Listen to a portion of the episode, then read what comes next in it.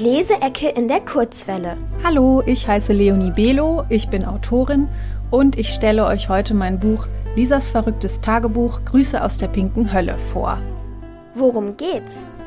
Grüße aus der pinken Hölle handelt von der 13-jährigen Lisa, deren Leben sich in eine totale Megakatastrophe verwandelt. Ihre Eltern trennen sich nämlich, weil ihre Mutter sich neu verliebt hat. Und zwar in Carmen, eine Frau, die mit ihrer Familie in einem Kaff am Popo der Welt wohnt.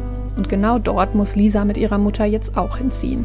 Sie war eigentlich immer glückliches Einzelkind und wird jetzt Teil einer verrückten Patchwork-Familie. Lisa weiß sofort, hier will sie nicht bleiben. Als sie dann das Gerücht hört, dass eine Falafelmafia im Dorf ihr Unwesen treibt, schmiedet sie einen Plan. Lieblingsstelle.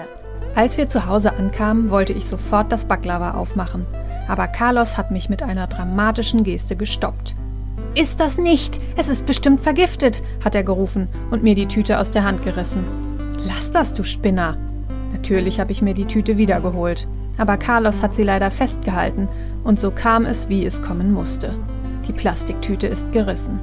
Zum Glück stand Anais genau zwischen uns und hat das Baklava aufgefangen. Du darfst das nicht essen, hat Carlos gekräht und sich vor Anais gestellt. Durch sein Geschrei ist Esperanza auf uns aufmerksam geworden.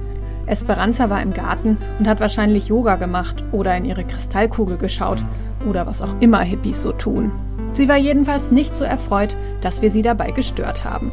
Was ist denn los, Chicos? hat sie gefragt.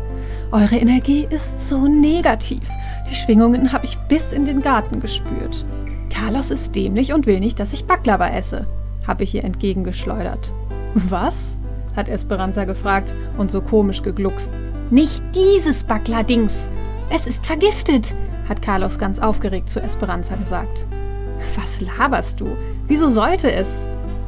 Das frage ich mich allerdings auch, Carlito, hat Esperanza geantwortet. Carlos hat uns ernst angeguckt und dann geflüstert. Na wegen der Falafelmafia. Die Leseecke in der Kurzwelle.